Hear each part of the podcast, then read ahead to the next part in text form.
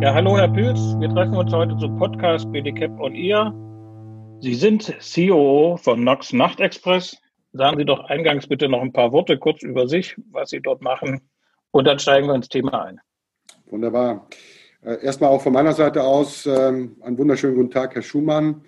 Ich freue mich auf diesen Podcast. Ähm, ja, Sie haben mich gerade vorgestellt. Mein Name ist Donald Pilz. Ich bin ähm, seit über 30 Jahren, glaube ich, mittlerweile in der Logistik, aber maßgeblich eigentlich im CAP-Bereich tätig.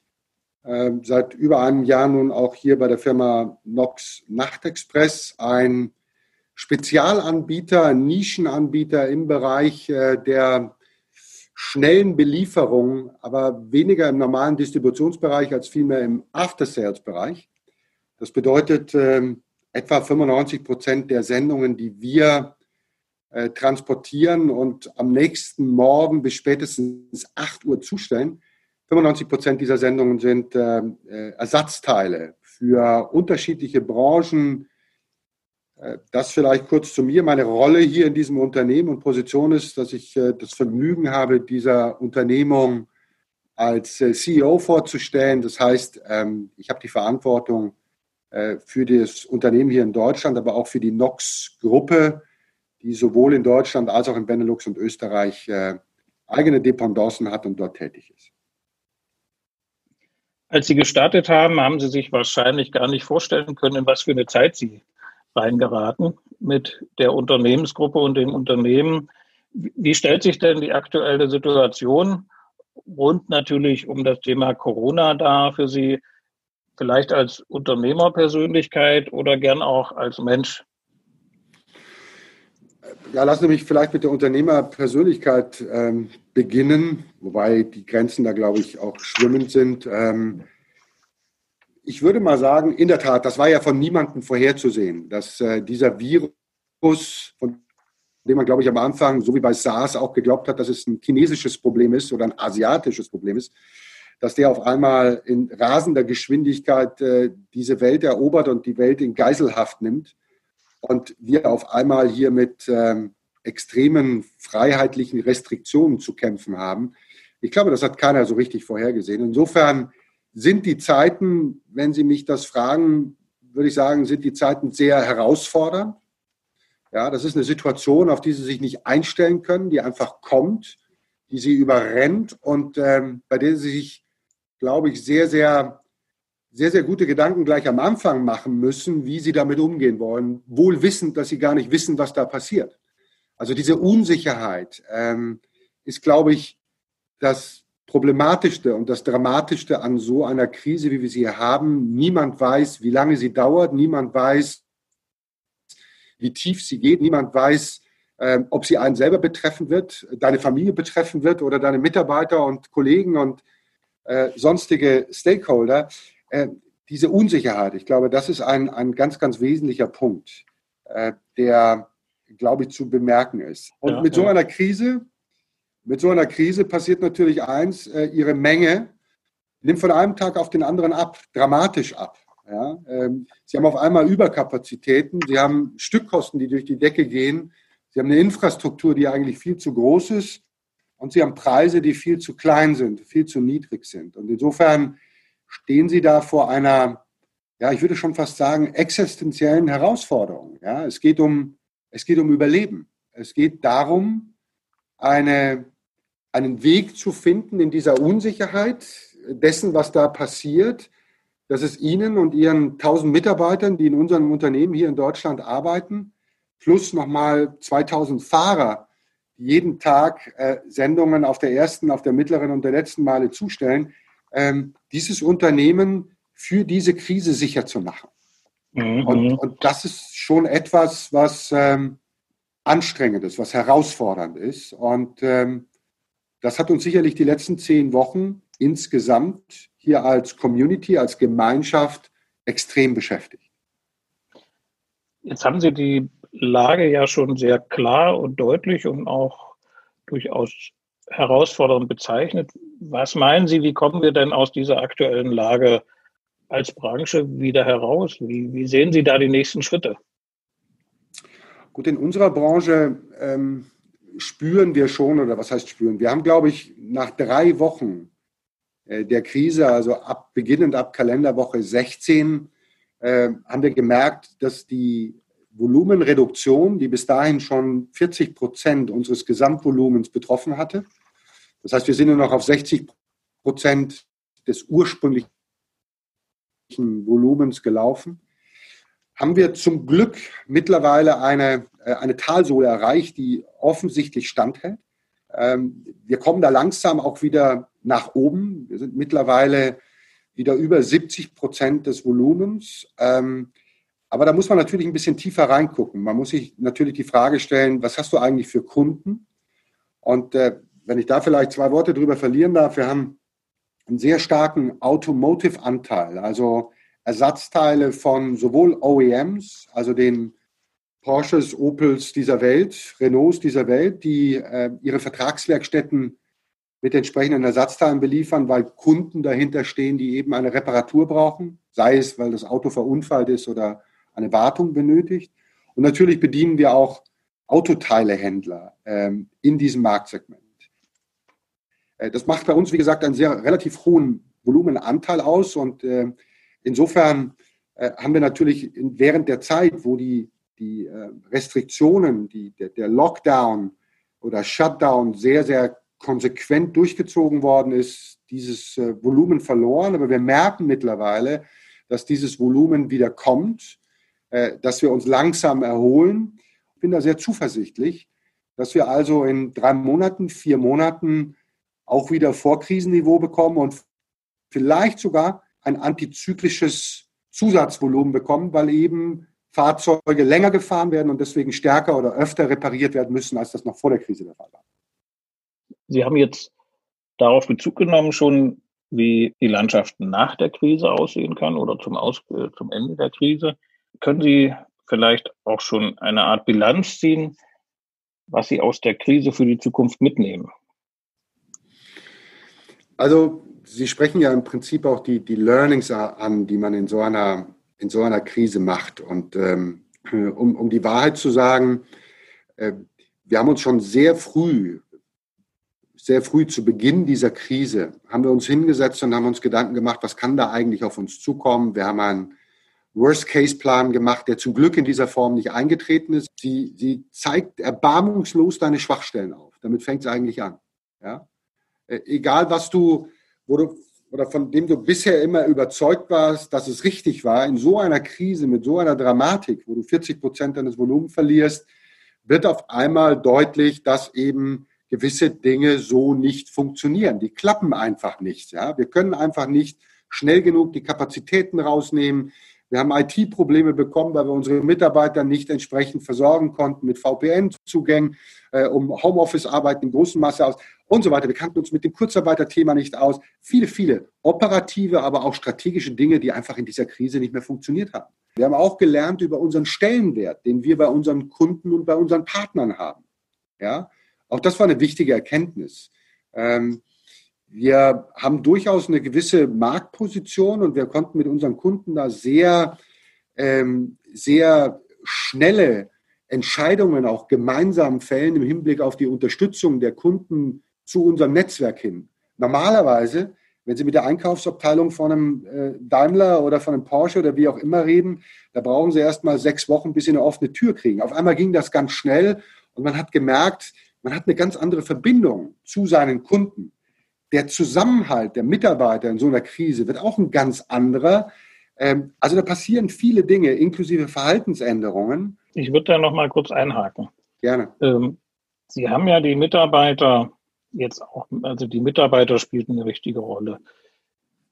Ich kann mir vorstellen, oder ich habe es ja selber erlebt, diese Krise macht ja auch Angst. Also nicht jeder sagt, hurra, jetzt wir haben eine Krise und jetzt gucken wir uns mal an, was nicht geht und machen es besser. Wie schaffen Sie es denn, die Mitarbeiter emotional auch Zuversicht zu geben, dass sie sich sozusagen auch engagiert sind in der Krise und sich nicht im Homeoffice irgendwie abnabeln, dass sie die verlieren, dass sie aus Sorge irgendwie nicht mehr die, die Dinge anpacken. Wie, wie schaffen Sie die, die Mitarbeiter emotional erstmal mitzunehmen und dann aber auch auf neue Sachen einzustimmen?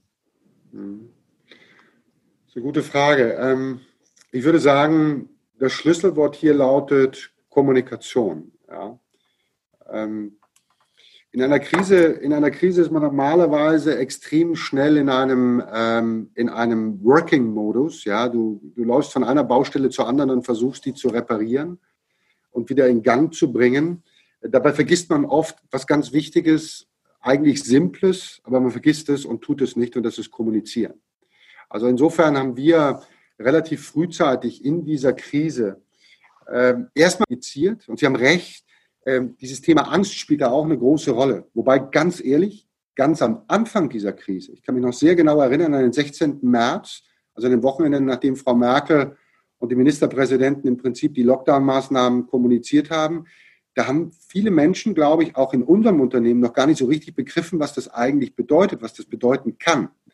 Und von daher war das Erste, was wir gemacht haben, erstmal diesen Sense of Urgency, wie man ihn nennt, also dieses Gefühl, dass es jetzt darum geht, ähm, eine Überlebensstrategie zu entwickeln. Das mussten wir erstmal kreieren. Wir mussten die Menschen erstmal aufwecken und ihnen deutlich machen, was hier gerade passieren kann und welche Risiken damit verbunden sind. Wenn Sie so wollen, haben wir erstmal Angst geschürt. Aber ich glaube, Angst ist ja nicht nur ein negatives Momentum. Angst hat ja auch ein positives Momentum. Ja? Mhm. Es sorgt dafür, dass die Menschen wach werden. Es sorgt dafür, dass sie eine Energie auch äh, bereitstellen, die sie in dem Normalmodus gar nicht bereitstellen werden und wollen. Äh, es sorgt dafür, dass Menschen Leidenschaft und, und, und auch Motivation gewinnen, äh, diese Krise jetzt gemeinsam zu bewältigen. Und insofern ging es erstmal darum, das zu tun und dann ein schlüssiges und tragfähiges Konzept nicht nur zu entwickeln, sondern auch zu kommunizieren. Sondern Sie müssen den Leuten erklären, dass wir eine Kathedrale bauen, dass wir eine Vision haben, dass wir wissen, wie wir diese Krise bewältigen, wir wissen, wie wir danach aussehen wollen und wir wissen, ähm, was wir nicht tun wollen. Und diese Vision, mhm. dieses Bild zu malen und die Menschen dahinter zu stellen, hat eine unglaubliche Kraft. Und äh, das haben wir dann auch noch unterstützt mit entsprechenden Videocasts, die wir gemacht haben, die ich auch sehr oft gemacht habe und die Mitarbeiter auch immer wieder darüber informiert habe, wo wir heute stehen, äh, wo wir noch eins aufzulegen haben, wohin die Reise geht und ihnen auch Zuversicht zu vermitteln in der persönlichen Ansprache über dieses Video, ja, dass wir das gemeinsam auch schaffen werden. Herr Pilz, wir haben jetzt doch viel über das Unternehmen intern, Mitarbeiter, Unternehmensführung, auch Strategie gesprochen. Ein ganzer Teil Ihres Leistungsportfolio wird ja durch externe Transportunternehmer erbracht. Das sind Unternehmen, die Sie beauftragen. Wie stellt sich aus Ihrer Sicht die Lage dieser Transportunternehmer dar? Also ich bin dankbar, dass Sie diesen Punkt ansprechen, weil in der Tat äh, man tendiert immer dazu, sich zu sehr in seinem eigenen Wirkungskreis aufzuhalten. Äh, wenn man über diese Krise nachdenkt. Aber gerade die Transportunternehmer und deren Fahrer sind natürlich für so ein Geschäftsmodell, wie wir es betreiben, ein Expressdienst für Ersatzteile, äh, ein ganz, ganz entscheidender Faktor. Ja, also ganz, ganz wichtiger Stakeholder, der, glaube ich, in dieser Krise insgesamt auch über unsere Branche hinaus richtig große Herausforderungen hat. Weil was passiert, und da müssen wir auch ehrlich sein, äh, wenn Unternehmen auch so wie unseres äh, in so eine Krise kommt, dann machen wir uns Gedanken, wie können wir uns, wie sieht unsere Überlebensstrategie aus? Und natürlich basiert diese Überlebensstrategie auch an den, auf den Fähigkeiten und der Einsatzbereitschaft und der Motivation unserer, unserer Fahrer und unserer externen Transportunternehmer, keine Frage. Ähm, nehmen wir das wirklich, nehmen wir das wirklich bewusst zur Kenntnis? Ähm, gehen wir damit richtig um? Ähm, auch wenn ich jetzt meine Kollegen vielleicht, wie soll ich sagen, unter Druck setze, aber ich würde sagen, da, da ist deutlich noch mehr drin. Ja? Ähm, oftmals ist es eben so, dass wir sehr schnell handeln müssen, dass wir dann auch Vergütungsmodelle anpacken und so weiter und ähm, versuchen auch Zugeständnisse von Transportunternehmerseite zu bekommen, quasi als Krisenbeitrag. Aber äh, ich glaube, wir müssen uns viel, viel stärker heute, morgen und übermorgen auch äh, mit dieser dieser, diesem wichtigen Asset Transportunternehmer beschäftigen. Ich glaube, da gibt es Nachholbedarf, ähm, auch bei uns, denn am Ende des Tages wird die Qualität in unserem Geschäftsmodell von unseren Unternehmern und von unseren Fahrern gemacht. Punkt. Mhm. Einfach ist das. Und wenn wir das äh, hinten runterfallen lassen und nicht immer wieder wertschätzend äh, auch mit den Kollegen da draußen vor Ort einfach mal einen Schulterklopfen. Ja, ich war kurz vor der Krise war ich auch in, in einigen Depots und habe dort natürlich auch die, die Mitarbeiter am Band beziehungsweise die Fahrer auch gesehen. Die sind so dankbar, wenn man sich mit ihnen mal unterhält, wenn man ihnen auf die Schulter klopft und äh, einfach eine Wertschätzung gegenüberbringt. Ich glaube, das tun wir insgesamt viel zu wenig. Und von daher. Ja. Ähm, da hält, es, da hält es mich jetzt nicht. Da, reißt mich, da reißt es mich jetzt sozusagen vom Stuhl. Wertschätzung äh, zu dem Thema. Ja. Ähm, ich, ich komme mal jetzt also auch mit einer eigenen Meinung zu dem Thema nochmal. Wir haben ja sehr viel Diskussion über die Wertschätzung der Fahrer und Fahrerinnen durch Kunden, sei es gewerbliche Kunden, sei es, also sei es Verlader, sei es Empfängerkunden. Die Empfänger sehen Sie im Zweifel ja nachts gar nicht so häufig. Ähm, ich möchte mal eine These, gewagte These aufstellen, wie innen so außen. Wir, wir sind sehr schnell dabei und sagen, die Verlader, die Empfänger, die schätzen unsere Boten nicht wert. Im Prinzip, wenn wir uns ehrlich in der Branche umgucken, und das haben Sie vorhin auch gerade anklingen lassen, wie groß ist die Wertschätzung denn der Unternehmen intern für die Fahrer? Sei es als Mitarbeiter, sei es als Partner, als Transportunternehmer. Und ich glaube, wie innen so außen, wenn es uns gelingt, intern mehr Wertschätzung, Wertschätzung rüberzubringen, dann kommt automatisch auch die Wertschätzung von außen ganz anders. Das ist wie in jeder Beziehung. Wie, wie sehen Sie diesen, diesen Zwiespalt, nicht immer nur auf die Dritten zu gucken, sondern eben auch intern? Können Sie da mal noch ein bisschen äh, tiefer gehen?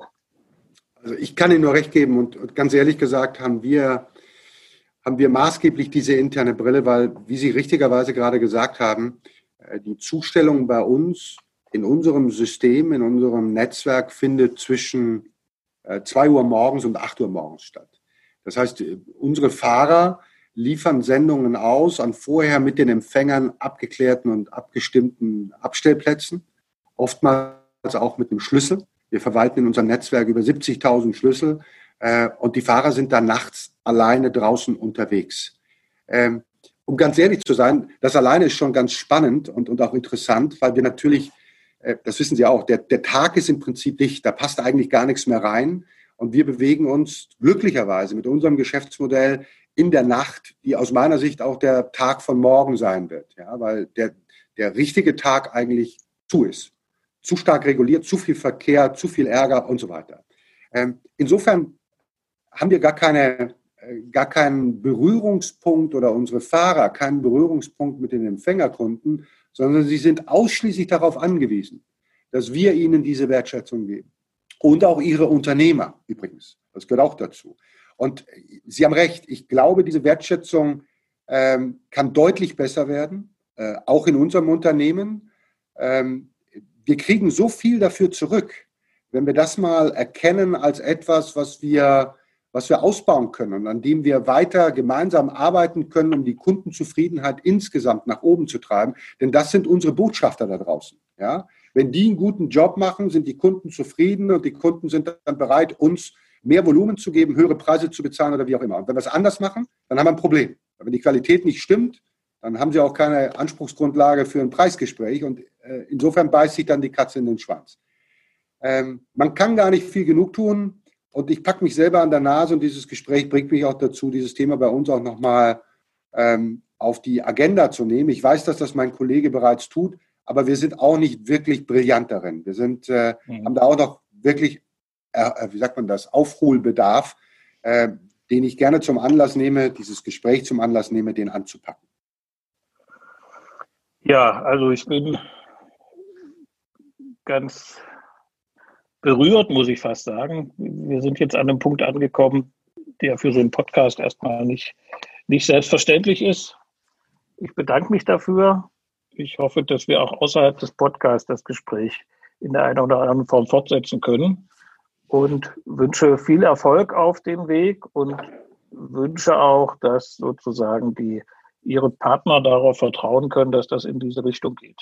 Also eine super Botschaft und alles Gute dafür. Ganz herzlichen Dank.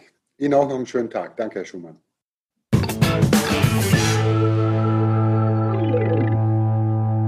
Das war der Podcast BDCAP on Ear.